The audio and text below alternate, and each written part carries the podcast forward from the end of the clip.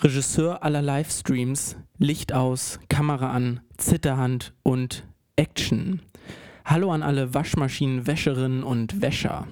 Und naturally very welcome to Bojo. Herzlich willkommen an alle Greenline Englisch Lernbücher Fans.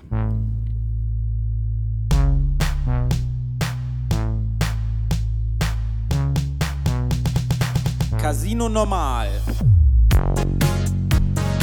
Mit Amalie und Basti.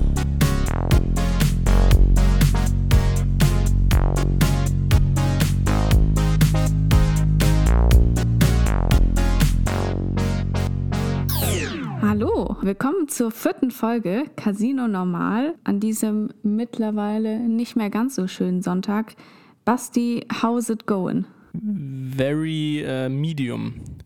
Die äh, Durchschnittlichkeit ist wie immer am Start. Es ist alles sehr, sehr durchschnittlich. Absolut.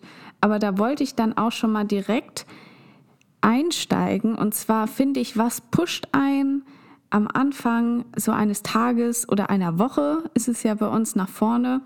Und zwar habe ich ein Weekly Briefing geschrieben, der aktuellen Situation angepasst. Drop das, aber mit dem Verweis, dass es natürlich auch für die Kanzlerin ist. Absolut, das hier geht an alle. Guten Morgen. Hat auch sie in der letzten Woche ein oder auch mehrmals der dringende Wunsch ergriffen, ihre Haare entweder selbst zu schneiden, abzurasieren oder in einer außergewöhnlichen Farbe zu färben? Standen auch sie schon mit der stumpfen Küchenschere ihrer WG in der Hand vor dem Spiegel im Bad und überlegten sich, ob ihnen nicht ein Pony stehen würde? Haben sie sich in letzter Zeit vermehrt Bilder von der Schauspielerin Emilia Schüler angeguckt, die mit einem 3 cm Schnitt einfach nur verboten gut aussieht? Dies ist hier die Stimme der Vernunft. Nein, tun Sie es nicht. Das Pony nervt und es dauert mindestens ein halbes Jahr, bis es wieder einigermaßen rausgewachsen ist. Ein halbes Jahr. Das ist dann Oktober. Sie haben einen Eierkopf. Kurze Haare werden Ihnen nicht stehen. Hören Sie auf, darüber nachzudenken, ob lila nicht die Farbe der Wahl sein sollte. Das Ganze wird nicht flippig und jugendlich aussehen, sondern einfach nur traurig. Ihre Kollegen im Büro werden lästern. Ihre Eltern werden sie enterben. Let's face it, Ihre Haare sehen nur deswegen schlimm aus, weil Sie seit drei Tagen nicht mehr duschen waren. Ich wünsche Ihnen einen zuversichtlichen Start in die Woche. Es grüßt Sie herzlichst Ihre Amalie M. Göltenboot. Demnächst natürlich auch als äh, E-Mail könnt ihr euch in eine E-Mail-Liste eintragen, dann könnt ihr das auch in Genau. verschriftlichter Form bekommen. Als Newsletter. Ja, Und nun die Gags, mit denen ihr die Kings und Queens im Büro seid. was? Die Zeit wurde umgestellt, aber nicht wieder von der FDP, oder? oder? Für alle, die gerne eine lustige Frage an den Kollegen stellen, mit Cem Özdemir Sex, Love and Rock'n'Roll oder mit Horst Seehofer Modelleisenbahn and Chill. Amalie, wo wärst du da? Ich bin bei Cem, ganz eindeutig. Ganz eindeutig.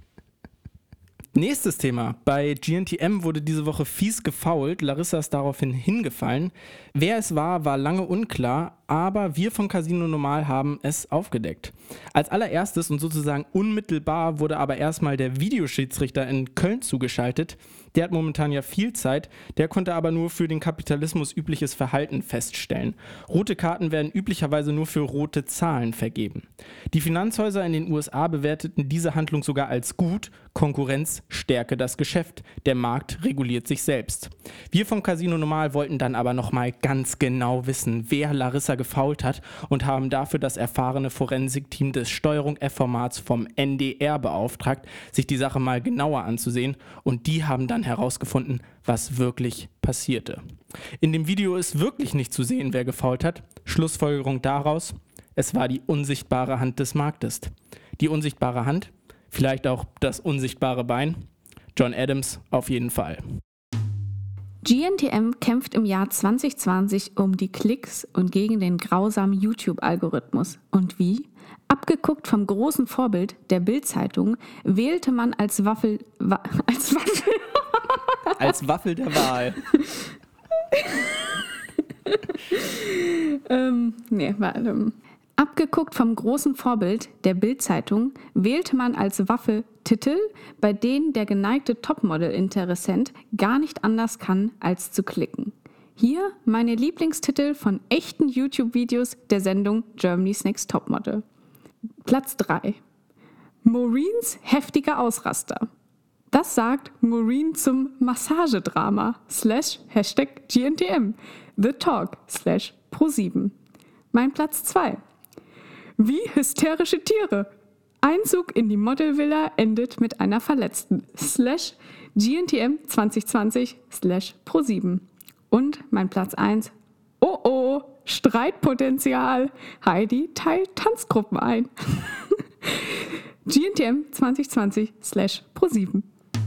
Ja, diese Woche war wirklich wieder viel los. Zum Beispiel letzte Woche. Da haben Autobauer angekündigt, beim Bau von Beatmungsgeräten zu helfen. Das geht wohl ganz einfach. In der Grundausstattung wird da dann einfach ein schöner Sechszylinder angeschlossen. Dann muss der Pfleger nur noch den Vorwärts- und Rückwärtsgang abwechselnd einlegen, um ein- bzw. auszuparken äh, atmen.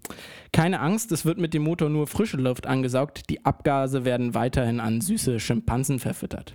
Die Pflegerinnen und Pfleger haben auch schon ein Seminar im Kuppeln. Sie sollen jetzt einfach mehrmals am Tag die Feststellbremse an Krankenbetten feste treten. Mit Aufpreis gibt es natürlich auch eine Automatik. Für mehr Power sorgt dann ein schöner Achtzylinder. Richtig satter Sound, habe ich schon gehört. Von Elektro hält man in der Branche nichts. Beatmungsgeräte ohne Verbrenner haben einfach keine Seele, so der Branchenexperte Ulf Poschardt. Die Corona-Krise wütet gerade noch durch das Land und schon naht die nächste Herausforderung. Körperbewusste Hörer und Hörerinnen wissen natürlich sofort, worauf ich anspielen möchte. Bald ist wieder Bikini- und Badeshorts-Saison. Mit dem Frühling kommt auch die Erkenntnis, die in dicken Pullis noch gut versteckt wurde. Man ist nicht schöner geworden über den Winter. Doch kein Grund, sich nun auf zwielichtige Abnehmtees von den Kardashians einzulassen.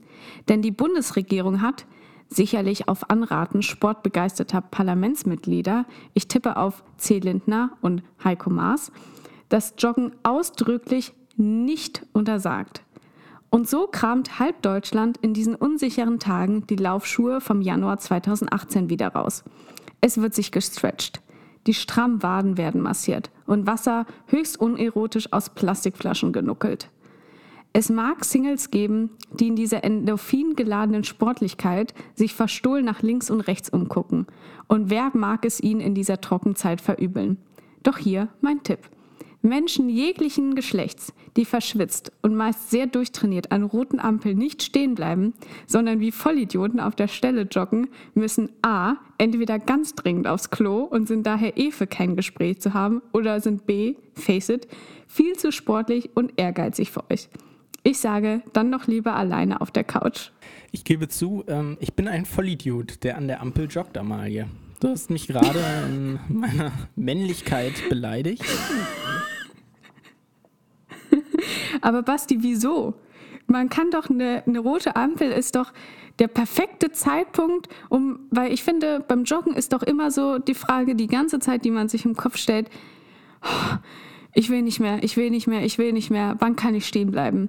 Aber man will ja auch irgendwie nicht stehen bleiben, weil man geht ja joggen. Und eine rote Ampel ist doch die perfekte Gelegenheit dazu, einfach mal zu sagen, ja gut, der Verkehrsgott sagt jetzt, Amalie, jetzt kannst du dich mal kurz ausruhen. Wieso joggt man auf der Stelle? Eine göttliche Fügung, also. Ja. Ähm, ja, ich, äh, ich laufe dagegen an. Ich laufe auch gegen Gott an, aber vor allem will ich nicht aus dem Tritt kommen. Wie Du bist gerade so schön im sagt. Flow. Deine, deine Füße bewegen sich quasi automatisch. Ja, dieses Anlaufen fällt mir einfach äh, mega schwer. Ich bin da wie so eine alte Dampflok. Die braucht erstmal drei, vier Kilometer, bis sie überhaupt in Fahrt gekommen ist. Und wenn du dann sagst, nee, ich mach das Feuer jetzt aus, dann rollt die vielleicht noch ein paar Meter über die Straße.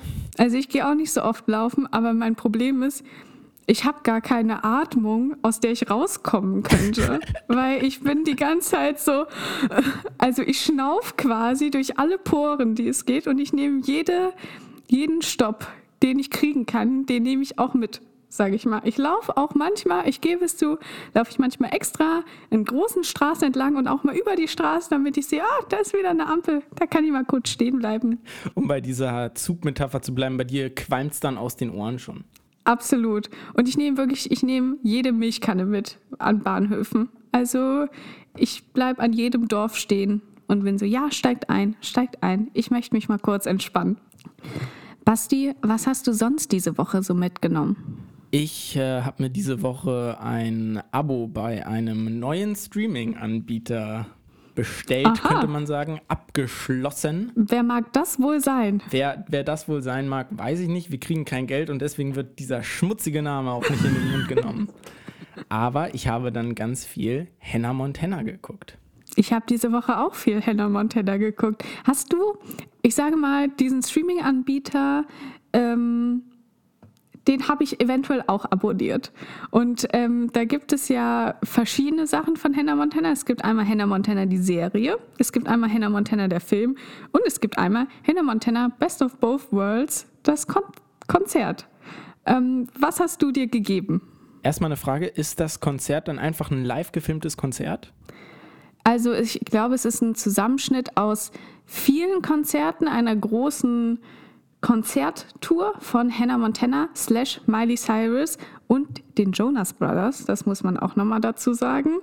Und ähm, dann werden da noch so Snippets reingetan von wegen, ähm, wie waren die Proben, wie ist es backstage. Auf jeden Fall spannend, gucke ich mir, glaube ich, mal an, um auch hinter diese Fassade der Kunstfigur Hannah Montana zu gucken.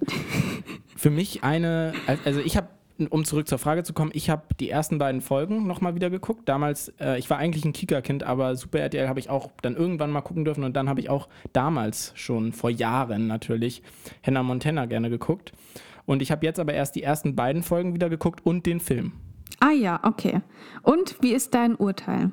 Mein Urteil ist, äh, immer, also es ist immer noch schön anzugucken. Mittlerweile cringet es so bei ungefähr jedem Satz, den die sagen, weil die Dialoge einfach so herrlich unnatürlich sind. Ja. Also da ist es echt jedes Mal so, auch so schrecklich erwachsen, die junge Miley Cyrus äh, in dem Film, oder Miley ja einfach in der, in der Serie und in dem Film, aber alle schon so schrecklich erwachsen und damals habe ich das wahrscheinlich nicht gemerkt. Da dachte ich wahrscheinlich selber mit 13 oder 14 so, ja, so erwachsen bin ich auch, so rede ich auch.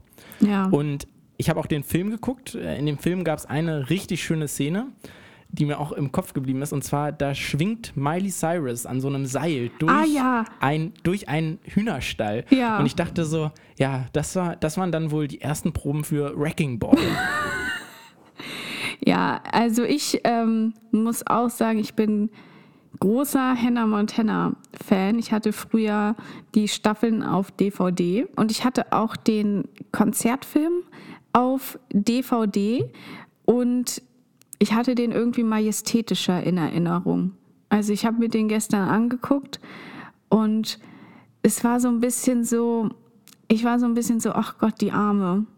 Also die, die wird, wurde da ja, die war da ja 13 oder 14, sieht erstmal aus wie mindestens 17 ähm, und ist also auch so in ganz unangenehm, leicht aufgesexten äh, Kostüm tanzt sie da und so und die ganzen kleinen Mädels, die da schreien und dann war so eine Sequenz, wo dann, ähm, wo dann sozusagen Tickets verlost wurden und dann die, die Familienväter mussten dann da so in High Heels Wettrennen machen.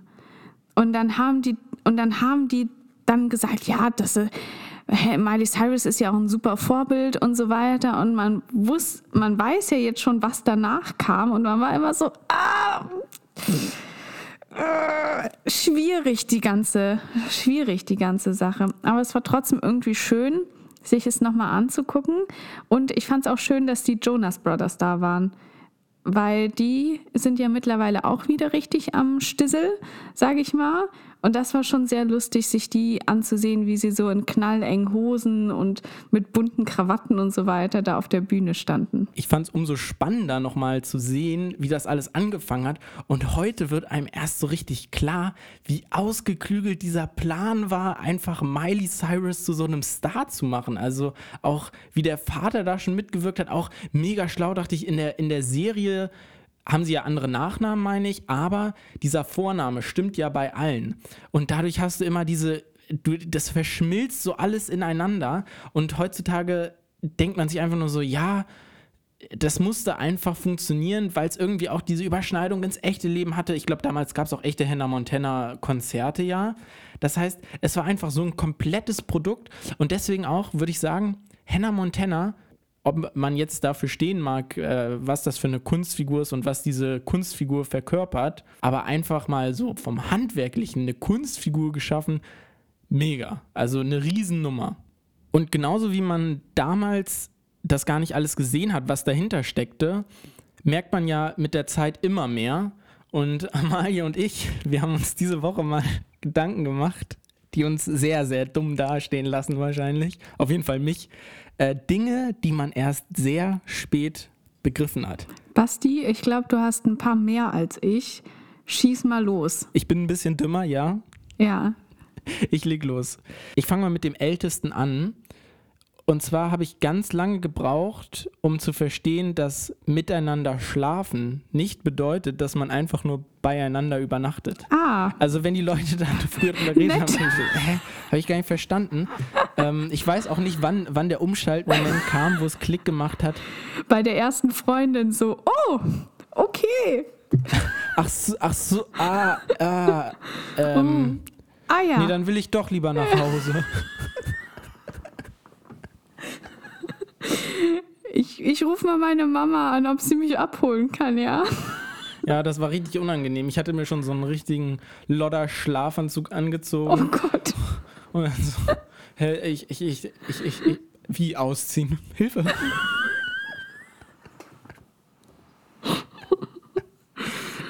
Nein, es ist natürlich eine ausgedachte Geschichte. Wie es wirklich war, erzähle ich nicht. Ein bisschen Privatsphäre muss auch noch uns Podcastern zustehen, Basti.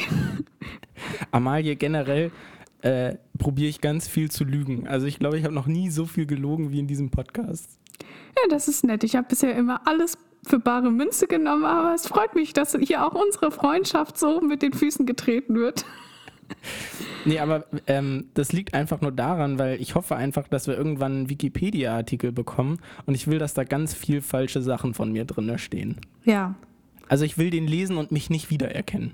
ja. Amalie, was hast du erst sehr spät begriffen? Ich habe erst sehr spät begriffen und das war so, glaube ich, lass mich nicht lügen, 18, 19, 20, dass Milchreis ja aus Reis kommt. Also man kann ja, also das hört sich jetzt vielleicht komisch an, aber ich kannte bis dahin nur Milchreis aus der Tüte.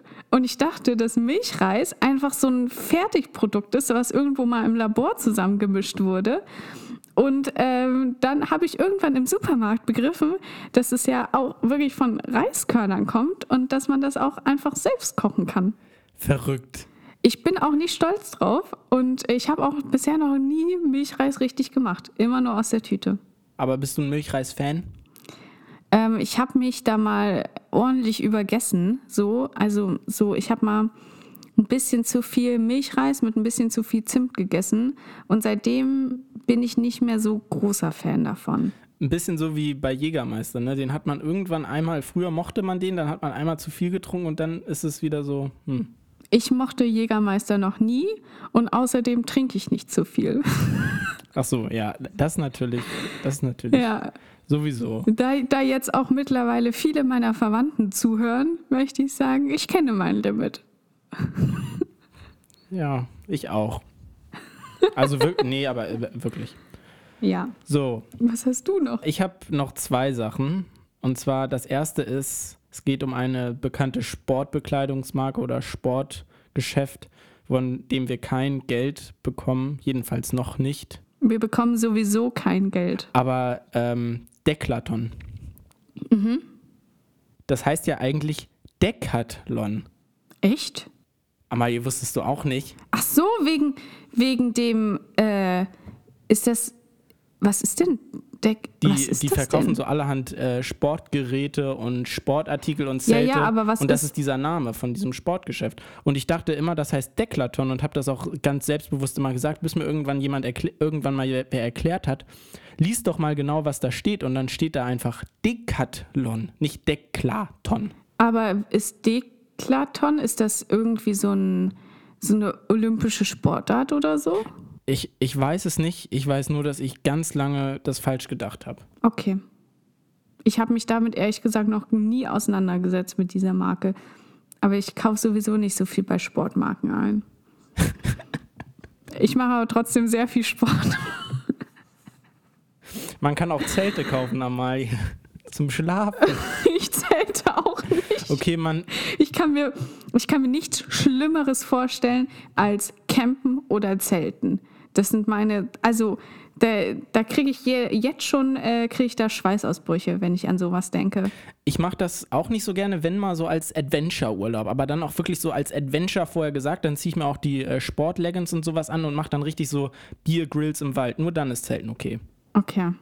Das ist. Sonst bin ich auch eher so Ritz-Carlton-Fan. Nee, ich möchte einfach nicht so nah mit Menschen zusammenleben.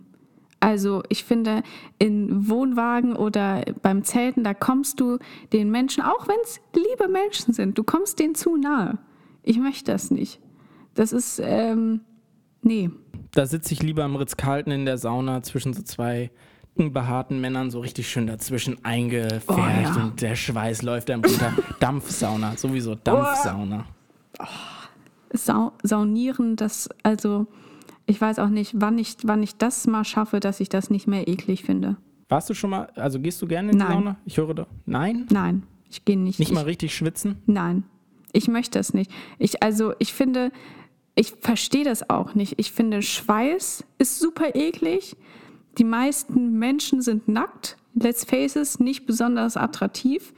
Ähm, ich möchte mich jetzt auch nicht gern so vollkommen entblößen vor mir fremden Leuten.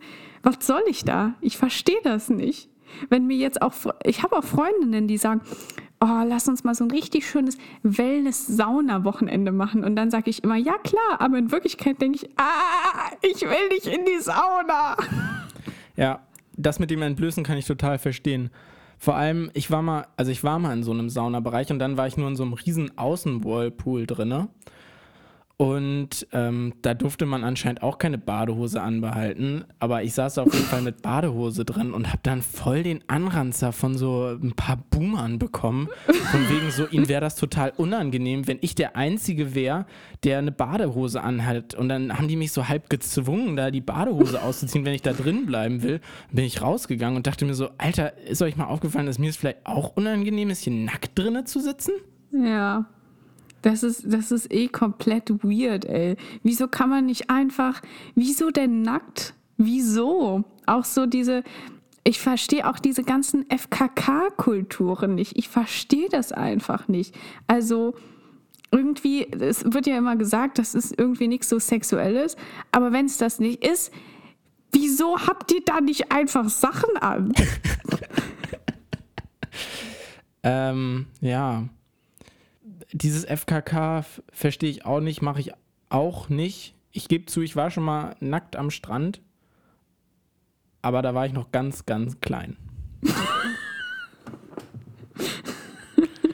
also normalerweise mache ich das auch nicht. Und ja, oh, lass uns mal schnell zu einem anderen Thema kommen. So nackt, Ja. das gibt einem irgendwie immer so Gerne.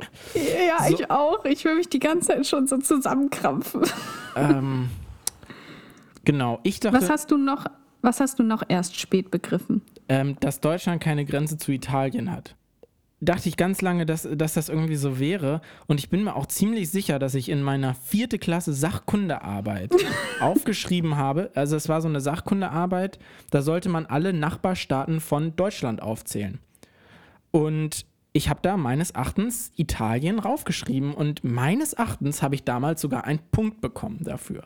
Okay. Also meine Sachkundelehrerin in der vierten Klasse hat da bleibende Schäden hinterlassen.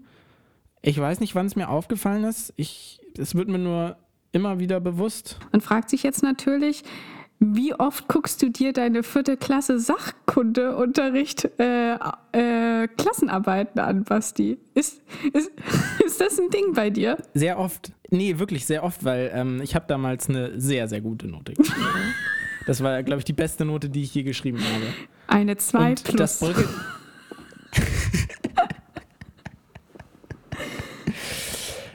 ähm, ja, und das bröckelt natürlich jetzt an meinem Selbstbewusstsein, dass die eigentlich gar nicht so gut war. Weil ich habe ja für Italien einen Punkt bekommen. Und jetzt, jetzt, also meine Welt ist zusammengebrochen. Und, ah, scheiße, darf ich das überhaupt erzählen? Nachher wird mir Abi entzogen.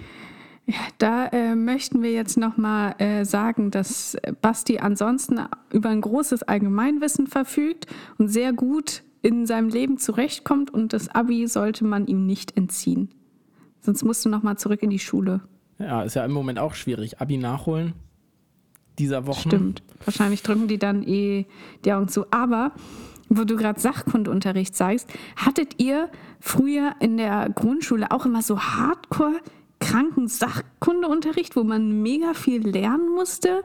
Irgendwie habe ich in Erinnerung, dass, äh, dass ich damals lernen musste, welche Flüsse in anderen Flüssen entspringen und so weiter in ganz Hessen. Wow. Und wir hatten, und wir hatten äh, das Thema vom Küken zum Ei und dann mussten wir so ganz viele äh, Schaubilder auswendig lernen, wie so ein Ei aufgebaut ist. Nee, war bei uns anders. Also einmal diese Deutschland-Klausur, das war die einzige, wo ich wirklich mal viel für gelernt habe. Und sonst muss ich ehrlich gesagt sagen, ich war im Schulunterricht immer sehr abwesend. Außer wenn dann in Sachkunde mal Sexualkunde kam. Da war ich dann direkt dabei. Oh nee, Basti, nicht schon wieder. Nicht schon wieder. Oh. nicht schon wieder dieses Thema. Ich habe heute erst gelesen, dass das ein Riesenproblem in Deutschland ist. Immer noch. Dass, dass da nicht äh, genügend aufgeklärt wird. Also, ich hatte in meinem ganzen Leben keinen Tag Sexualkunde. Ich hatte das. Das ist Hessen. Ja. Ne? Ist das dann, liegt das an Hessen? Ich glaube ja. In Hessen äh, sowieso schwierig mit der Fortpflanzung, sage ich mal. Ähm.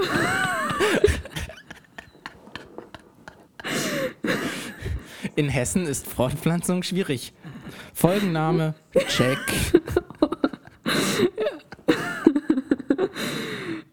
Nee, können wir nochmal drüber reden, ob das der Ja, Folgenname ist. ähm, das ist nett.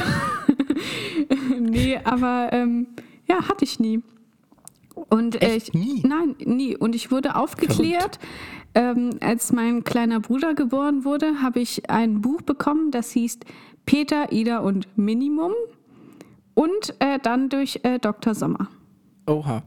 Ja, dieses, dieses, dieses Buch kenne ich auch, das gab es bei uns auch im Sexualkundeunterricht. Und ähm, das Dr. Sommer-Thema, na, ich habe letztens so einen unangenehmen Dr. Sommer-Artikel, so einen alten gelesen, der irgendwie auf Oh, Twitter ich geteilt auch, wurde. ich auch. Wo, Ja. wo irgendwie ein Mädchen gefragt hat, Ja, oh Gott, äh, ja. mein, mein Vater fässt mich an oder Stiefvater und Dr. Sommer Nee, der. Nee, der, sie hat gesagt, mein Vater will immer, dass ich mich vor, vor ihm umziehe. Und Dr. Sommer meinte, ja, lass doch mal den Mann in Ruhe, du bildest dir das Ja, nur ein und so weiter und so schlimm. fort. Das war ganz schlimm. Das war ganz schlimm. also Ja, naja, aber, aber, aber auch bravo, was für ein weirdes Blatt einfach, dass die da einfach in jede fucking Ausgabe zwei nackte junge Menschen reingeballert haben und man sich das dann so angeguckt hat und dachte, okay, so ist das dann wohl jetzt. Und da war dann immer auch so, willst du auch Bodymodel sein? Dann kriegst du auch 200 Euro oder so. Es war so ganz unangenehm. Ja. Richtig stranges Magazin, aber auch, auch wieder in diese Kategorie hat man damals irgendwie nicht so richtig gecheckt, wie scheiße Ja. das eigentlich ist. Ja.